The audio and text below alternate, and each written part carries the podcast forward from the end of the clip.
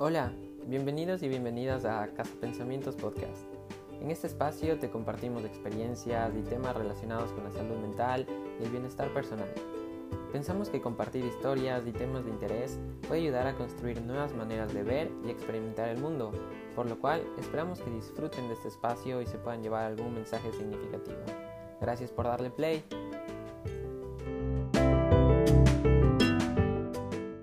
Hola con todos y con todas, bienvenidos a este nuevo episodio de Casa Pensamientos Podcast. Eh, mi nombre es Diego Sandoval y estamos súper, súper contentos todos los que estamos aquí de poder contar con ustedes de nuevo en, este episodio. Em, me encuentro con una, una amiga que ustedes ya conocen debido a que también es parte de Casa Pensamientos. Entonces, por favor, Neki, si es que quieres decir algunas palabras. Sí, claro, hola a todos, qué bueno volver a este espacio de los podcasts aquí en Casa Pensamientos. Me hace muy feliz volver a grabar un nuevo episodio y esta vez con contigo, Diego, la última vez me había tocado con Ari. Entonces, eso, estoy súper emocionada por empezar. Súper, Nikki. Y bueno, es, eh, bueno, ya no es tan sorpresa debido a que lo han de haber podido leer en el título del episodio, más sin embargo, aunque no sea sorpresa, sí es una gran emoción y es súper gratificante poderles contar que para este episodio nos va a acompañar un invitado. Em, este invitado se llama Daniel Carrera, es un, un amigo que conozco desde hace bastante tiempo, desde el colegio, y bueno, también es una persona que conoce mucho acerca de, salud mental, ya van a saber por qué. Más te doy paso, Dani, para que te presentes tú también. Gracias, Diego. Igual, un gusto de estar aquí. Bueno, me presento, mi nombre es Daniel Carrera, ahorita ya estoy a semanas literalmente de graduarme de psicología de la Universidad de San Francisco, entonces igual encantado de Diego por la invitación. Muchas gracias, Dani. Y sí, eh, es súper tenerte aquí como, como lo estaba mencionando y también eh, Dani creo que va a aportar un montón a, a este episodio que, que, hemos planeado, ya que Dani tiene como que un poco de experiencia en, cierto, en ciertas cosas que sería chévere como que poder ir, ir, ir viendo esto dentro de este episodio. Y bueno, como ya han de ver eh, visto en el título, hoy vamos a hablar sobre qué es el estigma en salud mental. Entonces, Nikki, no sé si es que nos quisieras compartir por qué es importante este episodio. Bueno, elegimos este episodio y, creemos que es relevante, ya que em, consideramos que todavía en la actualidad existen varios prejuicios con respecto a las diversas patologías y en sí a la salud mental más que nada. Esto también puede generar diversas consecuencias que interfieran con el bienestar de todos y, de todas también. Sí, súper, Nikki, muchas gracias. Y como tú mencionas, este, este tema es relevante debido a mm, las consecuencias que puede traer el estigma en, la vida de, de, los individuos que tengan algún tipo de psicopatología y de la comunidad en general nos parece igual pertinente eh, empezar un poco comentándoles sobre cuál es el alcance que tienen los trastornos mentales. Y un poco antes de esto, o sea, comentarles qué son. Y estos son eh, estas afecciones que pueden ir tanto desde lo emocional, lo cognitivo o en cuanto a conducta, que afectan al bienestar de la persona, su bienestar social, su bienestar individual, personal. Y ejemplos de estos trastornos mentales son algunos muy conocidos como la ansiedad, la depresión, otras afecciones que son causadas por el abuso de sustancias como el alcohol, algún tipo de drogas, fármacos y otros trastornos graves como la esquizofrenia y el trastorno bipolar. ¿Y cuál es el alcance que tienen estos trastornos mentales según la OMS en el 2011? Nos comenta que la depresión es la tercera causa de morbilidad en el mundo, o sea, como que de las tres enfermedades como que, que más afectan, ahí está la depresión. Entonces, también nos comentan que para, según las predicciones que tiene la OMS para el 2030, la depresión va a ser la primera causa de morbilidad a nivel mundial. O sea que los trastornos mentales también eh, son algo discapacitante en, en, cierto sentido y que hay bastante estigma alrededor de los trastornos mentales que incluso a veces se puede considerar que no son reales, más no se conoce todo el trasfondo que tienen para la vida de la persona y cómo pueden tener estas repercusiones eh, bastante graves.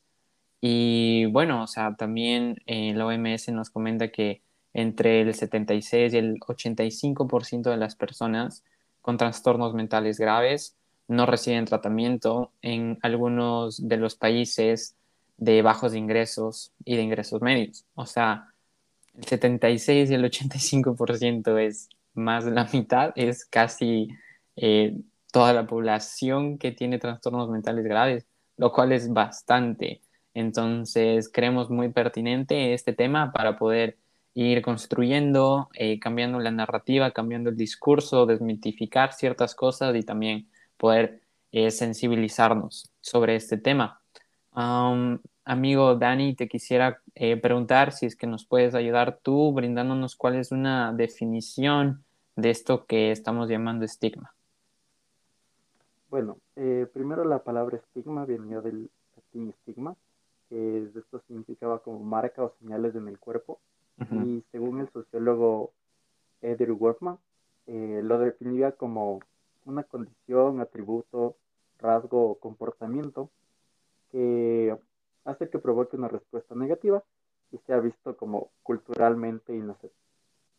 Además, yéndonos un poco a la salud mental, eh, esto como que se va a referir a como una reacción de incomprensión, negación o incluso un rechazo con todo esto que se relaciona Ok, muchas gracias, Dani. Y me parece, ajá, como que súper importante esto que tú mencionas de, de esta marca, como esta señal, este, este primer, este primer significado que viene del latín, que literal es como que una marca o señal. Y sí, exactamente en cuanto a la salud mental, se podría decir que em, los estigmas son estas marcas, son estas etiquetas que ponemos, que les damos a las personas, a los individuos. Y bueno, usualmente aquí en Casa Pensamientos lo que hacemos es compartirles alguna frase con respecto al, tema que estamos tratando o alguna metáfora y hoy no va a ser la excepción. Entonces les, les tenemos preparado una metáfora para explicar un poco más de esto de, de los estigmas. Esta es una metáfora que una vez escuché en, en un video de psicología y ustedes imagínense un, un frasco de, de, los de los frascos de vidrio de Nutella o los frascos de, de la pasta de tomate, ¿verdad? Que tienen su etiqueta y todo. Y poner esta etiqueta es súper fácil. O sea, como que como esto viene de fábrica, va a la máquina, agarra el frasco y le pone su etiqueta. Y pas, pas, pas, pas, pas. Ponemos un montón de etiquetas y sin embargo, nosotros cuando tratamos de quitar esta etiqueta en nuestra casa, que queremos quitar lo que dice Nutella, queremos quitar la marca que está ahí pegada, por más que la etiqueta sea fácil de poner, es más compleja al momento de sacarla, de retirarla. Toca rasparle, a veces se queda pegada la goma, toca ponerle agua caliente y la etiqueta es más eh, compleja de, sacar. Y creo que es lo mismo con, los seres humanos, que a veces podemos poner etiquetas de manera muy fácil, basta solamente una palabra para etiquetar a alguien, más no, no conocemos qué tan complejo va a ser para la persona quitarse esta etiqueta, quitarse esta marca o señal, quitar este estigma del que venimos hablando. Entonces, más o menos eso sería eh, esta, esta metáfora y bueno, más o menos esta sería la parte introductoria del tema de hoy. Antes de pasar a nuestra segunda fase, quisiera preguntarles a ustedes, eh, Nico, Dani, ¿qué opinan acerca de, esta metáfora de las etiquetas? Podemos empezar con, contigo, Nico. Que es algo súper cierto, o sea, creo que lo relacionaste muy bien con esta, esta comparación un poco chistosa, pero a lo largo del tiempo, bueno, ahorita ya mm, como que se habla un poco más acerca de la salud mental, se está normalizando, como que se está acentuando más, pero como que hace unos años atrás era como que, ah, wow, tú tienes esto, entonces eres anormal, por así decirlo, como que, oh, estás yendo al psicólogo, pero porque estás loco, porque, ajá, tenías que tener algo como para ir al psicólogo, o no sé, como que estos estigmas de los que estamos hablando, y a la final se queda. Y a la final como que decirle eso a un individuo, a una persona, también duele. Y por más que no sea como que 100% verdad, cuando tú le dices eso a alguien, como que se queda y puede llegar a que la persona se lo crea. Y para poder desmentir, como que la persona poder empoderarse y poder volver o sea, no volver, pero como que sentirse bien consigo mismo, a pesar de X o Y cosa que puede estar como que pasando. Es muy difícil como que quitarse de encima todo lo que te dicen, ¿no? Entonces, ajá, creo que lo comparaste súper bien. Súper, Nikki, muchas gracias y me parece muy importante también todo lo que, todo lo que tú comentaste, ya que en, en realidad es bastante cierto. Eh, tú, Dani, ¿qué opinas acerca de esto, de, las etiquetas? Bueno, la parte de etiquetar creo que lo hacemos en todos los aspectos. Eh, o sea, ya sea a nivel económico, ya sea de cómo se vistan, de apariencias y un montón de cosas. Y el mayor problema que le veo más en relación a la salud mental es que aparte de ser un tema de tabú y son temas que no son hablados, son temas que lo relacionamos mal, son temas de vergüenza, y genera un mayor malestar de, que en realidad estamos conscientes de ello y lo hacemos de manera muy discriminante cuando no debería ser así, como que le ponemos una prioridad más a otras cosas y más, como tú exactamente dijiste, etiquetas, etiquetas, etiquetas de las personas y no les permite incluso avanzar y eso va a ser una limitante no solo personal, sino incluso social que, que genera un gran malestar al final de todo son estas limitantes que no nos permiten. Entonces creo que es muy importante estas oportunidades de que puedan hablar, de que puedan eh, conocer otro punto de vista. Súper, Dani, muchas gracias y estoy también totalmente de acuerdo contigo, esto que, que comentas, de que también, o sea, a la final esto es algo que tiene una repercusión a nivel macro en cuanto a lo social y también lo que estaba mencionando la Niki, o sea, con las etiquetas y como tú lo bien, bien lo dices, etiquetas en, en varios sentidos. Luego como que las personas, los individuos se van construyendo en base de esas etiquetas. Ponte, retomamos el, el caso de, de los frascos de, de, Nutella. Imagínate como que el frasco dice ahí puesto Nutella y va a ser un frasco de Nutella hasta que se quite esa marca más. Ese frasco puede ser lo que sea.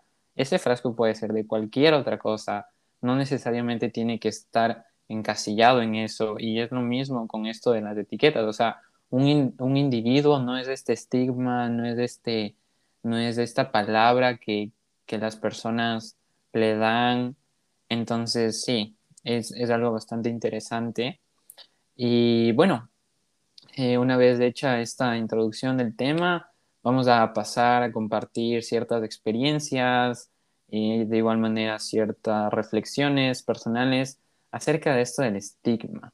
Entonces, quisiera comenzar preguntándoles, podemos empezar contigo, eh, Nikki, te quisiera preguntar, ¿cómo has evidenciado tú el estigma hacia la salud mental desde tu experiencia? Sí, como te estaba explicando antes, creo que he experimentado, Ay, perdón, he experimentado eso y también como que he evidenciado esto del estigma en la salud mental desde un ángulo muy cercano, de hecho, como que no muy lejos mi familia. Em, siempre ha sido como que, no sé, por ejemplo, si alguien de, de los amigos de mi abuelita, vi tú, me acuerdo que mi abuelita tenía una enfermedad mental, tenía bipolaridad, ajá, tenía bipolaridad ella. Entonces, mi ella sabía llevarse súper bien, siempre sabía pasar por la casa de mi abuelita y toda esta situación. Y mi abuelita siempre era como que, uy, no, pero tienes que tener cuidado, te puede hacer algo. O como que mis tíos igual eran como que, mejor desde lejitos. Cuando al final, tener una psicopatología no es que te hace un monstruo, te hace una persona dañina o como que no, es una persona común, normal y corriente, como todos. Como que no creo que la enfermedad te, o el diagnóstico, por así decirlo, te, encasille o no eres en sí tu diagnóstico, ¿no? Entonces, ajá, o con lo que estaba mencionando antes, em, si ibas al psicólogo es porque estabas loco, porque tenías esto, esto y esto, y no estabas dentro de los parámetros comunes que normalmente como que se impone, ¿no? Entonces, ajá.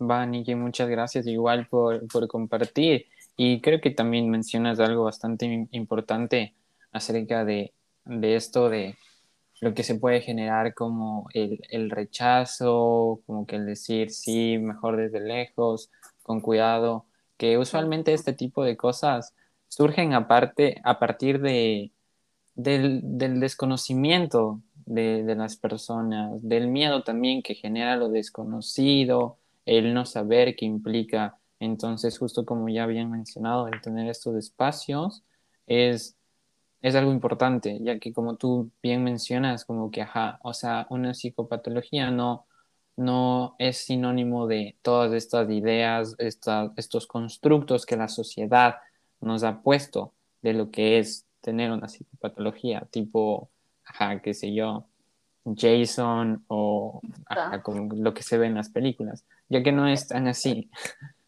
Exacto, y al final esta, esta señora era súper linda, era súper amorosa, siempre me traía chocolates, súper linda la señora. Sí, exactamente, creo que eso es lo más importante, como que no olvidarnos el factor que, que tratamos con, con personas. Entonces, sí, Dani, no sé si es que tú quisieras aportar algo con, con este primer punto. Bueno, yo tuve tal vez una experiencia un poquito similar. O sea, desde incluso en el ámbito de mis pasantías como tal y en el ámbito familiar. Eh, digamos, comencé a hacer unas pasantías en un psiquiátrico y mi familia había tenido como que ciertas experiencias con eso, porque, mal no me equivoco, mi bisabuela tuvo demencia senil. Y bueno, mi mamá eh, fue encargada de cuidarle un montón parte de su adolescencia y así. Entonces, bueno, le internaron y tantas cosas. Y cuando comenté que iba a hacer mis pasantías en ese lugar, todo el mundo era como que, no, tendrás cuidado, que esto va a ser súper feo, no te imaginas del ambiente como es. Y sí, tal vez para la época pudo haber sido así, pero estas etiquetas como marcas, esta, esta como que no seguir adelante, tal vez no informarte, no actualizar las cosas, por lo menos de mí al inicio sí me hizo entrar con un montón de miedo. Como que no sabía qué iba a esperar, no sabía que como que estaba muy a la defensiva y como que súper abierto y es como que, ¿qué clase de lugar estoy entrando? Y bueno, cuando, cuando entré fue toda una realidad totalmente distinta, como que ibas quitando estos estereotipos que están de gama. Y el problema también, ya entrando a lugares, como que le das mucha esta marca a las personas y sí se me hizo como que muy difícil quitar tenía pacientes con esquizofrenia y con demencia. Entonces, entras y enseguida desde te dicen el diagnóstico y le quedas marcado y te olvidas de la persona. Y en ciertos casos, sí se me hizo como que un poquito difícil quitarle el diagnóstico y enfocarme en una persona, pero conforme les vas conociendo, como que terminé llevándote súper bien con, con, muchos de esos pacientes. Entonces, como que sí les gané un cariño como que grande. Y el problema también era que en sus familias les pasaba lo mismo. Muchos de ellos ya estaban, habían sido abandonados, les daban vergüenza. Lastimosamente había eh, un paciente que tenía un familiar que, bueno, un familiar de un estatus social muy alto y muy importante, entonces en el país no... Y le desconocía totalmente al hermano por cuestión de imagen. Entonces son cosas muy dolorosas que te pueden llegar. Y es como que así, así pasa. Tenía otro paciente que había sido abandonado hace 20 años. Entonces son unas realidades muy crueles únicamente por ese punto. Porque empiezas a, a marcar a las personas, empiezas a olvidarte como que todo este lado humano. y, y ya, es el punto y es como que no dejar que, eso suceda y, romper esos esquemas son duros. Sí, sí, Dani, wow. En serio, qué, qué chévere y justo esto me hace reafirmar el que es increíble tenerte aquí. Muchas gracias igual por compartir tu, tu experiencia y creo que has topado temas bastante importantes. Y uno, el, el primero es esto también como que de, de cuáles son las percepciones, cuáles son los prejuicios que yo tengo hacia las otras personas, hacia personas que tengan algún tipo de, psicopatología y, y, lo que tú mencionas, o sea, lo complejo que puede ser quitar estos esquemas y también la predisposición que me pone esto hacia con las otras personas. Y creo que también topaste un tema súper importante que es esto de ver a la persona antes que un diagnóstico. Y justo también yo había escuchado una vez, igual en algún podcast, donde mencionaban que, ajá, cuando hablamos de, de casos psiquiátricos, de pacientes psiquiátricos, como que nos quedamos con eso, con un caso, un caso. Y como que quitamos toda esta parte importante de que ese caso es una persona que tiene sentimientos, que también tiene pensamientos, que tiene igual aspiraciones, ilusiones, deseos y que también está atravesando por momentos, eh, puede estar atravesando por, por momentos duros, difíciles, de abandono, como tú comentas, o de esta lucha por querer, qué sé yo, eh, reintegrarse a, la sociedad y todo este tipo de cosas que, que quitan eh, este factor humano cuando solamente nos centramos en, una etiqueta, en, no ver a la persona como, como eso, como, un humano, con todos los componentes, al igual que todos nosotros. Y eso me parece súper, súper importante. Igual, em, creo que también se va relacionando con, con lo que había dicho la Nikki hace un, hace un momento. Entonces me parece muy valioso lo que tú nos compartes, amigo. No sé, Nikki, si es que tú quisieras igual comentar algo acerca de esto que, nos compartió Dani. Me parece súper interesante lo que dijo al principio, esto de que em, cuando estaba empezando a hacer pasantías le estaban metiendo un montón de miedo.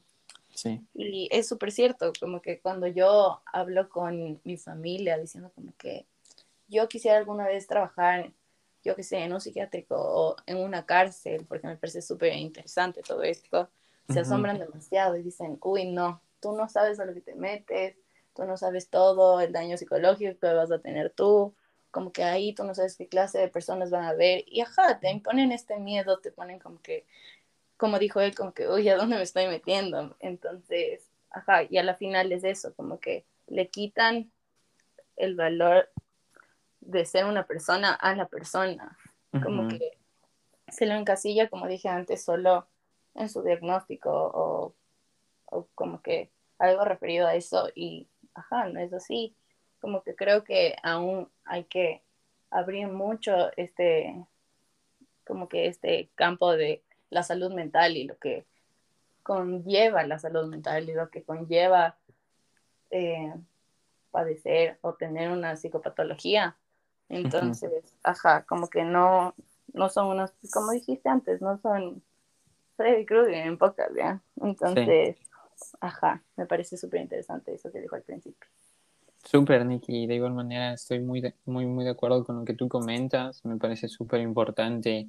Y bueno, yo en lo personal, como he evidenciado el estigma, creo que, bueno, en, en lo personal no, creo que más o menos ha de ser, mm, no veo nada así muy marcado como por ejemplo, ajá, que la gente me diga, como que ir al psicólogo es porque es, es de locos ni nada más, como que un poco creo que sí, estigma en cuanto a bromas, ¿no? En cuanto a como que, o sea, me acuerdo como mi hermano y yo, los dos estudiamos psicología, como que nos dicen, ah, como que están estudiando ahí para, para ver como que, para, para curar a los locos de la casa o así, como que tipo, tipo broma, ¿no? Así como que tipo chiste, ah, como que haciendo alusión a que, ajá, como que el, el, el ir al psicólogo, tener como que una, o tener como que este, este interés por la salud mental como que no, no es algo,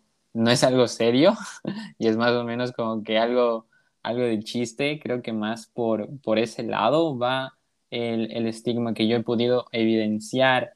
Y bueno, de ahí también un poco más que nada relacionado a lo que ustedes ya mencionaron, que es esto de, del miedo, del miedo a lo desconocido, del rechazo a lo diferente. Eh, sí, eh, creo que es, eso es algo muy, muy común, que se puede evidenciar mucho. El, tal vez vas calle, vas en, el bus o en algún medio de transporte y, ves a alguna persona que, que tal vez sale de, los estándares que están impuestos, que tal vez como que llama la atención por, por algo, por su aspecto o por, por su conducta y va esto de, de alejarse, de tener miedo, de, de, tener como que malas miradas hacia esa persona y todo. Que, bueno, como les comentaba, creo que en, en principio se da por, por esto de, del miedo, el desconocimiento. Entonces eso, eso sería más o menos como yo he podido evidenciar el estigma hacia la salud mental. Y bueno, ahora quisiera preguntarles a ustedes, podemos empezar contigo, amigo Dani, si es que tú alguna vez has, has experimentado estigma en tu vida, te has sentido estigmatizado. O sea, sí me ha pasado, pero creo que igual en el sentido de, como tú lo mencionaste, como este tipo de broma, como uh -huh. tal. Eh, me acuerdo una vez, eh, creo que estábamos una fiesta y todo tranquilo, conociendo gente, y lo normal, lo que siempre te pregunto, ¿qué, estás estudiando? ¿Cómo estás? Y eso digo, sí, estoy estudiando psicología. Y como que ya solo con esto ya lo relacionas a la salud mental o, mejor dicho, lo relacionas a locos o a personas literalmente enfermas, o sea, ya les empiezas a etiquetar y como uno estudia esto me dijeron como, uy, qué miedo. Y es como que ya generas este, esta como que un poquito de lejitos o, o, como que me vas a analizar, que es la típica que uno siempre como que le dice. Uh -huh. Y, y, siempre como que te marcan este, este como, como que tampoco porque estás estudiando esto nunca vas a tener problemas en tu vida o todo lo tienes solucionado o tu vida amorosa, sentimental, familiar, todo es como que de rosas. Perfecto. Entonces es este, este choque y no solo pasa creo que en, en lo que es salud mental, sino pasa generalmente en todo, como que hacemos estos prejuicios, de estos ideales eh, yo antes de estudiar psicología estuve uh -huh. estudiando ingeniería en sistemas. Duré un semestre porque no me gustó la carrera.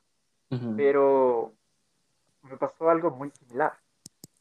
Eh, me decían como que, sí, estás estudiando eso, tienes hasta cuarto semestre para tener novia, porque a partir de eso no vas a tener, porque les tienen miedo. porque le, puedes terminar mal y le vas a hackear todo y cosas así por el estilo. Y es como que, ¿por qué vas a hacer eso? No tiene mucho, o sea, entonces ya enseguida como que te marcan con ciertos aspectos que no son acordes a, a tu vida. Y, y, es, y, esto como que no, no deberíamos reaccionar así, no deberíamos hacer estas cosas. Y, y ya, te deja como que, suena mucho de broma, como que todo tranquilo, pero demuestra el rechazo que hay esta, esta parte cultural y esto es mucho de Ecuador porque alguna vez tuve que hacer una entrevista con, uh -huh. mal no me equivoco, era el psicólogo Marcelo Machi, que yeah. es de argentino. Uh -huh. Entonces me dijo como que aquí en Ecuador están como unos 20 años atrasados a lo que es Argentina, porque ya es súper tranquilo decir, sabes que estoy yendo terapia, o es uh -huh. de el día a día y no tienes ningún problema en decirlo. Entonces, aquí dices como que sí, o sea, o lo esconde de uno mismo, o como que prefieres evitar esos temas, o... Entonces hay toda esta parte de vergüenza, diría yo. Entonces, que son problemas sociales que marcan mucho y demuestran como que esta parte de desvalorización, no sé si llamarlo así. Entonces, creo que más se relaciona un poquito esto en lo que me ha pasado en mi vida. Súper, Dani, muchísimas gracias por, por compartir. Y bueno, voy a aprovechar, tomar lo que tú dijiste también para responder yo a esta pregunta. Y creo que es muy importante lo que, justo ahorita lo que nos acabaste de mencionar, de esto de, de la vergüenza y también como que recalcar que el estigma también puede ser autoimpuesto y en esta parte donde digo, en esta pregunta, ¿has, experimentado estigma alguna, alguna vez en tu vida? Creo que yo lo he hecho más también como que autoimpuesto en, en este sentido de que yo al inicio de la carrera, cuando estaba yendo a terapia, como que no me gustaba decir que estaba yendo a terapia. No decía que estaba yendo a terapia. Y decía como que, ah, no, tengo cita médica. Más no decía, ah, estoy yendo a terapia.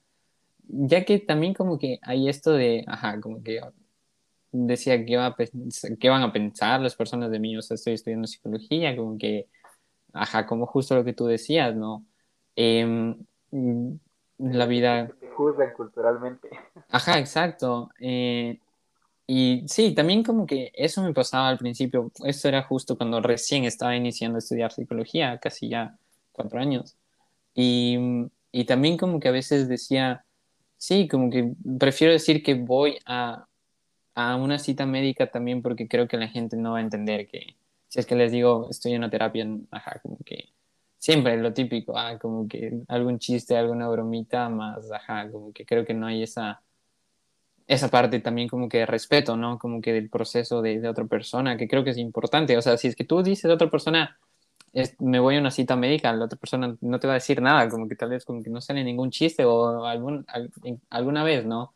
Más creo que puede darse más con esto de, de, de la salud mental. Entonces creo que en cuanto experimentar estigma eh, un poco más por ese lado, en realidad, creería, creería yo. ¿Tú, Nikki? Esto de no querer mencionar que estamos viendo terapia. Bueno, a mí, al principio, cuando yo estaba en el colegio, yo empecé a ir a terapia. Y, ajá, y como que yo fresco, o sea, no, no tenía este estigma de como que ah, ir a terapia es algo malo, ¿no? Yo súper emocionado y todo, como que fui, con mi familia somos súper unidos, entonces yo sí que fui y conté a todo el mundo, como que, ah, ¿sabes que estoy yendo a terapia? Pues ahora ya sabes. Entonces, como que, ajá, pero yo no sabía que en sí había este estigma de ir a terapia, ¿no?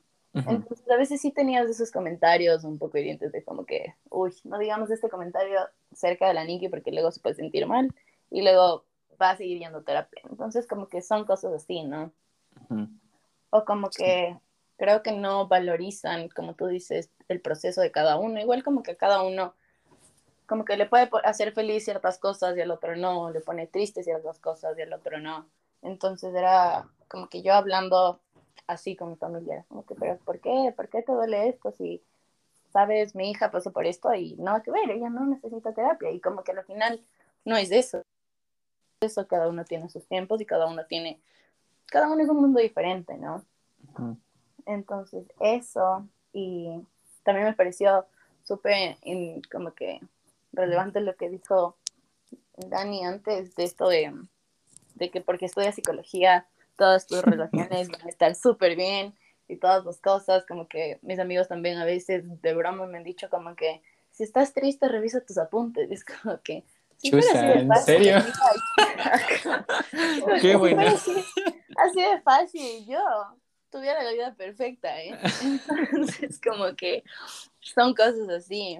Y, ajá, o como que estudia psicología, em, de ley hay alguien en tu familia que necesita como que tratamiento. Y es como que no, solo me parece súper interesante todo esto de la mente humana y el ayudar a los demás, ¿no? Entonces, sí, eso por mi parte. Wow, Nikki, wow, me, me quedo un poco atónito con ese chiste comentario que, que nos comparte. Te los apuntes. Sí. Es que sí. Wow. Ok. Totalmente verdad. ajá, Es como que por eso los psicólogos también necesitan ir a su psicólogo. Sí, full. También tenemos problemas, también, también somos humanos. Claro, no es solo los no nos define. Ajá. Sí, y bueno, como que esa parte vamos a, a topar un poquito más adelante en, en este podcast que también sí está estipulado. Más buenísimo que nos, hayan, nos hayas dado, Nikki, una, una, una previa. Y bueno, continuando, les, les quisiera preguntar si es que ustedes eh, consideran que han estigmatizado a alguien alguna vez en, en su vida. Podemos empezar con, contigo, Dani. Bueno, y creo que esta pregunta es un poquito difícil porque lo manejas mucho inconscientemente. Y eso como que es un gran problema, pero haciendo memoria, me acuerdo que alguna vez, por cuestiones de la vida, eh, con una gran amiga que tenía, eh, le conocía desde mu- mucho tiempo, me dijo como que sí, tenía que, quería hacer igual mis pasantías, ella igual estudié psicología, y me dijo solo que casi no me querían aceptar porque yo había tenido como que un cierto problema en mi infancia porque había sufrido de abuso. Y la parte de lo que es abuso sexual y cosas así por el sentido es otro tema que tampoco nos gusta hablar, tampoco queremos saber y simplemente como que lo hacemos de lado. Entonces incluso como que en este ámbito, como que dijeron, ¿sabes qué? Porque habías pasado eso, no puedes entrar. Entonces ya te empiezas a marcar, a estigmatizar a las personas. "Ah, Esto para mí, o sea, tal vez en ese momento, o sea, no fue algo muy marcado, ni siquiera significó mucho, pero empiezas a victimizar a la persona. Full. Inconscientemente yo también lo hice un poco, hasta que como que me di cuenta y empecé a cambiar, es como que, y no quieres hablar de esto, qué pasó y cosas así, y empiezas a, a victimizar, a juzgar, a como que a marcar qué le pasó eso, y eso que era una persona que conocí hace mucho tiempo, entonces, pero no, entonces me, dije- me di cuenta como que no necesito ponerle esa etiqueta, porque ya sé cómo es, esto no debería cambiar mucho. Me necesito en algún punto en este aspecto, como que sí, como amigo uno debería estar ahí, pero como que no le voy a marcar por ese suceso de su vida, además de que fue hace muchos años.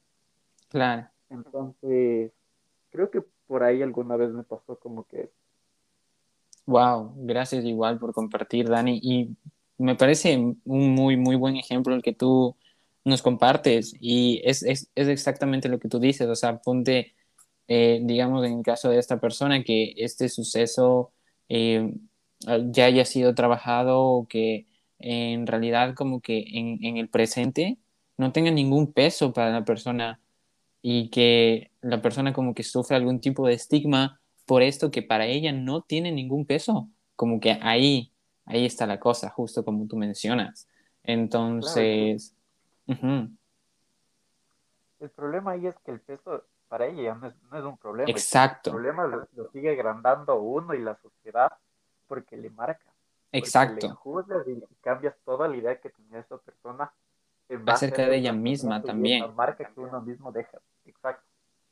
Sí, y como que tú también, o sea, justo lo que tú decías, lo único que estás haciendo es como que no estás ayudando, no estás aportando al empoderamiento de la persona, lo que estás haciendo es revictimizar, lo que estás haciendo es incluso llegar a, crear esta sensación o este pensamiento de, duda en uno mismo, que el estigma, una de las, de las, de las repercusiones puede ser esto, ¿no? Como mencionaba la Nikki al inicio, como que al final puede ser que te terminas creyendo, ¿no? O sea, recordando de que, o sea, sí, mm, la parte social es algo muy importante, eh, como mencionan algunas, al- algunas corrientes psicológicas, nos construimos en base a la mirada de los demás, a la mirada del otro. Y como que si el contexto me está mirando, me está juzgando, me está diciendo que tal vez no soy capaz, puede ser que en algún momento llegue a cuestionarme si es que en realidad soy capaz. Entonces, esto es súper importante, como que cuáles son las, las repercusiones, los alcances que puede tener el estigma y súper, súper importante lo que tú mencionas, eh, amigo, de, ok, observarme, observarme y decir como que, ok, yo le conozco a esta persona, puede ser que tenga este prejuicio, más yo sé que esto no va a cambiar, o sea, que, que esta persona es capaz y, y, eso, como que creo que también la autoobservación es algo importante. Entonces, súper, súper amigo, gracias por compartir. Nikki, ¿tú qué opinas? Yo, em, bueno, creo que un ejemplo súper claro de esto podría ser antes de yo entrar a la universidad. Yo decía, wow, me parece súper interesante todo esto de las psicopatologías, la esquizofrenia, la bipolaridad, cosas así. Y yo tenía muy marcado en mi mente como que una persona con esquizofrenia era un loquito más, como que las alucinaciones, como que todo, todo, todas estas cosas que experimenta una persona que eh, tiene esquizofrenia. Yo decía como que no, se le acabó la vida, ya de lo que hace, ya no, como que ya, chao vida, ¿me entienden? Entonces yo decía, wow, ¿cómo esto puede ser impactante en la vida de una persona, ¿no? Pero luego ya entré a la universidad, estudié, aprendí, dije como que qué mal estaba, o sea, que estaba en un error tan grande que al final como que, ajá, estaba estigmatizando a una persona que puede tener esta psicopatología, ¿no? Entonces, ajá, me acuerdo mucho de esto porque ahora estoy consciente de que no, como, como dije antes, el diagnóstico no te hace a ti, ¿me entiendes? Como que tú no eres eh, la esquizofrenia, ahorita que estamos hablando de esto. Y conozco bastantes casos de personas que, ajá, están diagnosticadas con esquizofrenia y tienen una vida súper bien, como que se relacionan súper bien, tienen relaciones interpersonales súper buenas y pueden manejar su vida de una manera óptima, ¿no? Y funcional. Entonces, ajá. Sí, súper importante esto que tú nos mencionas, Nikki, que es, ajá, como que todas estas ideas preconcebidas que, que ya tenemos, estos prejuicios, como también estaba mencionando. Y sí, bastante de acuerdo. Yo igual en, en lo personal, como que igual haciendo memoria un poco, eh, tal vez creo que sí estigmatizado a la gente y creo que más, más que nada me resonaba, me hacía, me hacía ruido esta pregunta y me llevó como que al colegio, al colegio más que nada eh, en cuanto a algunas compañeras o, algunas cosas que se veían en el colegio, como que, como que ahorita, o bueno, hace algunos semestres cuando estaba aprendiendo igual psicopato y, viendo todas estas cosas, como que decía, wow, o sea, como que literal, eh, a veces puede ser que haya estado rodeado de gente que necesitaba muchísima ayuda y tal vez con mis comentarios o con mis actitudes como que no aporté o como que solamente como que a esta persona, a estas personas, como que incluso a veces eh, llegarlas a tachar mentalmente o como que de manera explícita como débiles, como, como locas, como locos, como, ajá, o sea, y creo que es un, es un, es un buen espacio como que para poder visualizar todo esto, ya que yo ahora en retrospectiva puedo analizar que, y supongo que es algo que, que, que, pasa en muchos de los colegios, que hay muchas personas, hay muchos chicos, hay muchas chicas que, que en realidad necesitan ayuda, que tal vez estén pasando por momentos súper difíciles, súper duros, y, y que tal vez eso no se queda ahí, o sea, que tal vez no, no, no reciben la ayuda que, que se necesita o quién sabe como que todas las repercusiones que esto puede llegar a tener. O sea, yo igual como que recuerdo de compañeros del colegio y me pregunto como que, ¿y ahora qué, qué será la vida de estas personas?